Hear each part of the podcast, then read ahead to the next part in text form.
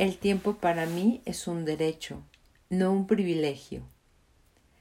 Chicos, es hora de cambiar de tema, ¿cierto?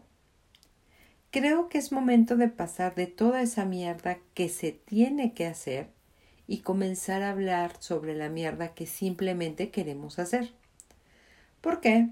Para muchos de nosotros es difícil justificar cómo encontrarle tiempo a este tipo de actividades, alias pasatiempos, que parecen no beneficiar a nadie más que a ti.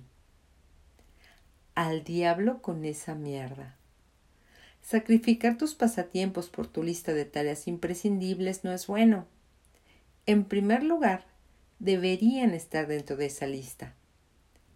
Este libro se trata de ordenar tu mente y entrenarte para pensar distinto sobre tu vida y cómo la vives. Tú sé tú, con instrucciones de cómo hacerlo para obtener la máxima felicidad. Así que en vez de relegar los crucigramas y el esquí, de fondo a la esquina de tu cerebro de cuando tenga tiempo, hazles espacio desde antes. Fácil acceso para lograr esto, tienes que considerar tus pasatiempos y los beneficios que obtienes al satisfacerlos, tan importantes como otras cosas que debes hacer. Te tienes que levantar para ir al trabajo porque tienes que ganar dinero para sobrevivir. Pero también tienes que no estar triste y no estar agotado y no sumergirse en un caldero de resentimiento sin parar. ¿cierto?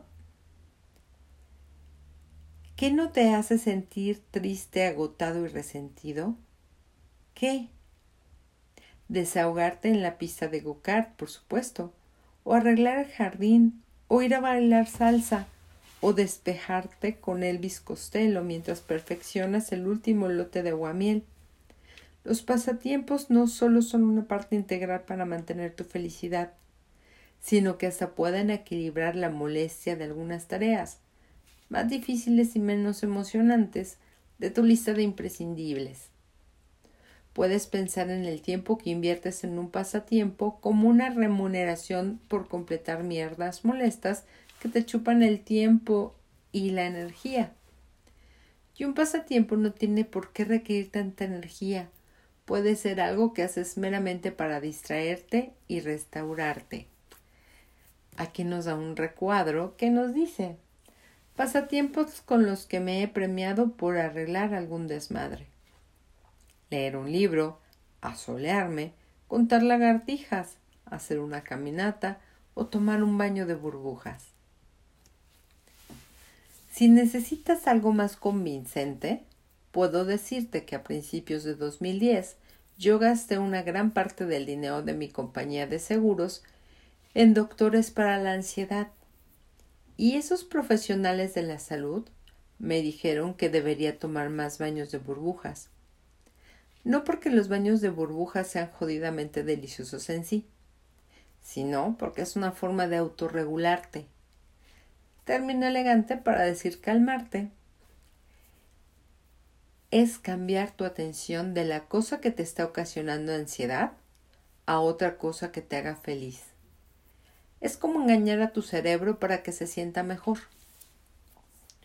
Pero, ¿y si mi cerebro se resiste a esos trucos? Mi cerebro no es tonto. Mi cerebro es una fuerza que ha de tenerse en cuenta. Entonces tenla en cuenta. Tienes que echarle ganas a tu pasatiempo. Como soy una de esas personas con una torre de libros en la mesita de noche, casi del tamaño de la de Pisa, seguido me tengo que recordar, que recordar a mí misma que leer es un pasatiempo que vale la pena. Incluso si pudiera hacer algo más útil con mi tarde, como generar mi reporte de gastos trimestrales. Pero nunca me he arrepentido de leer por placer. Gané esa disyuntiva mental especialmente si considero que agarrarme a golpes con mi programa de contabilidad provoca que, de, de mi boca salgan palabrotas dignas de un bar de marineros en 1941. Ya sea que tu elección para divertirte sea leer, la pesca con mosca o darle un gran golpe a tu pong y luego tratar de resolver un cubo de Rubik. Tienes que tratarlo como un cabildero traza su causa, defendiendo e influyendo para que la decisión del gobierno sea favorable para él. Por fortuna, en este escenario eres tanto el cabildero como el legislador, por lo que tienes una posición de ventaja. ¿Te interesan los libros, la retrospección y la cannabis? Bien, entonces asegúrate de que estas actividades estén bien representadas en tu calendario. Prográmalas. Una manera muy efectiva de incrementar el tiempo que destinas a un pasatiempo es permitirte pasar tiempo en él para que recuerdes cuánta alegría te trae. De esta manera, cuando te encuentres en un debate mental sobre si debes fumar o ponerte a trabajar, tu cabildero interno no tendrá que esforzarse tanto para persuadir al gobierno de que tienes derecho a tu cita de las diez de la noche con doña Juanita.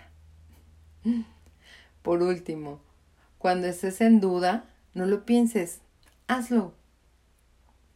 Ni siquiera te molestes titubeando, contradiciéndote y negociando con tu cerebro haz lo que yo.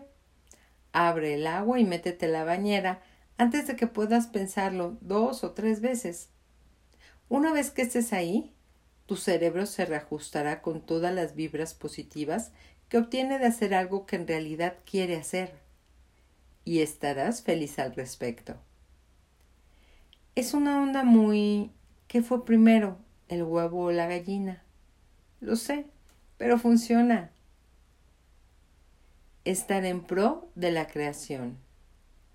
Un montón de personas que respondieron a mi encuesta dijeron que podrían arreglar su desmadre para conseguir no solo pasatiempos, sino objetivos creativos en específico, como escribir, hacer música y arte. Pero están demasiado estancadas con el trabajo, la familia, los compromisos y otras obligaciones de la variedad no divertida. Los entiendo perfecto. No es fácil hacerle tiempo a las cosas que no, todavía o nunca, pagan las cuentas. Pero las novelas no se escriben solas. Las guitarras no cantan dulcemente cuando se los ordenas. Y pintar árboles felices no es tan fácil como Bob Ross lo hace parecer. En algún punto tienes que arreglar tu desmadre para dejar de aspirar a hacer algo y en realidad hacerlo ya sea que pague las cuentas o solo te haga feliz. El camino a esta versión de ganar en la vida está obstruido por dos desafíos distintos pero relacionados. Los llamaremos los Esila y Carvis para arreglar. Ah, ah, ah, no. Los llamaremos los Esila y Caribdis para arreglar tu desmadre. Esil es la planificación.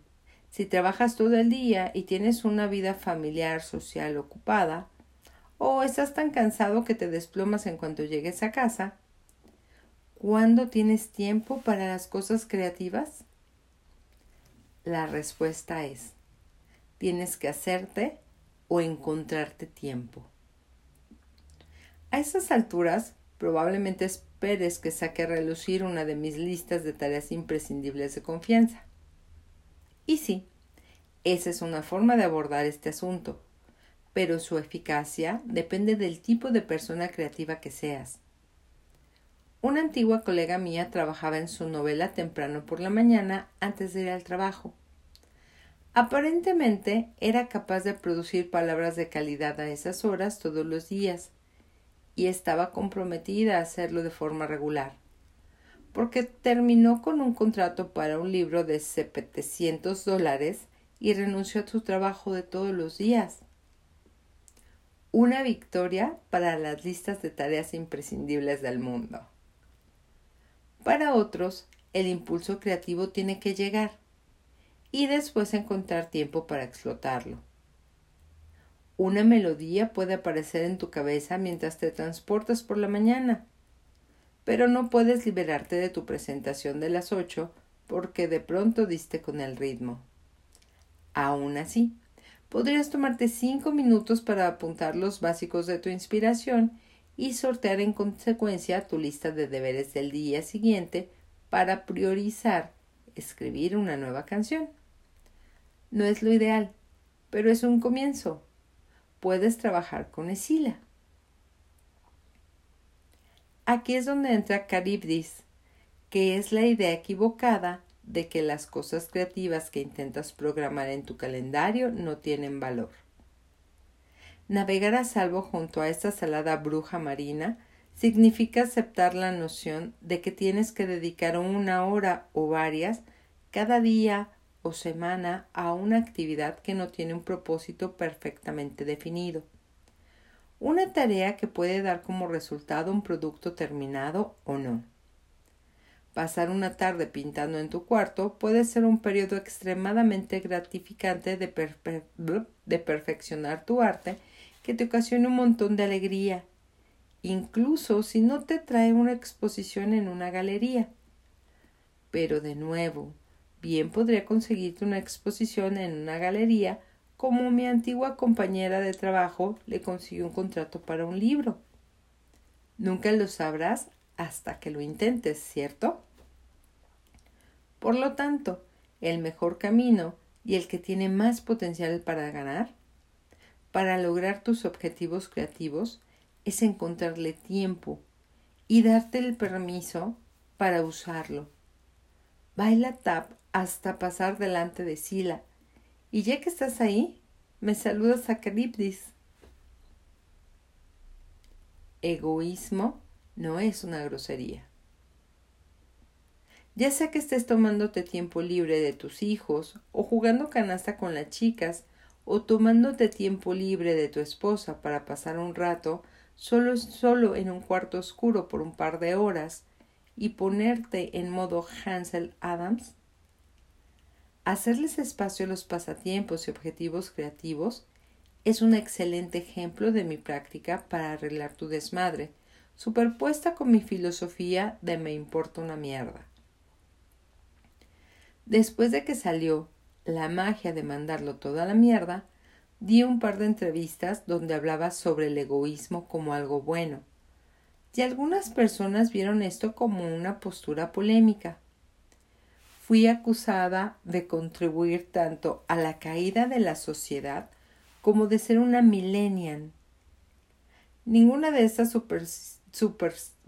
suposiciones es correcta y una de ellas es profundamente ofensiva. Pero ninguna de esas críticas cambió mi forma de pensar en lo más mínimo. Creo firmemente que ser egoísta, en búsqueda de la salud y bienestar, puede ser algo bueno para ti y para todas las personas de tu vida. Si estás feliz y satisfecho, eso automáticamente te convierte en una mejor persona con la que estar. Un padre más relajado, una pareja más cordial, un jefe más paciente y un empleado con más energía. No puedes darle nada a los demás si no tienes nada que dar, ¿cierto? Así que Ah, ah, ah, Así que sí, que te importen menos y mejores mierdas es un ejercicio de egoísmo. Enfocarte en lo que tú quieres hacer, en lugar de lo que necesitas hacer, o lo que las otras personas creen que deberías hacer. Eso no tiene nada de malo. Y esta mentalidad te sirve especialmente bien para arreglar tu desmadre y conseguir pasatiempos, trabajo creativo o cualquier otra actividad que no necesariamente resulta en otra cosa más que en tu felicidad.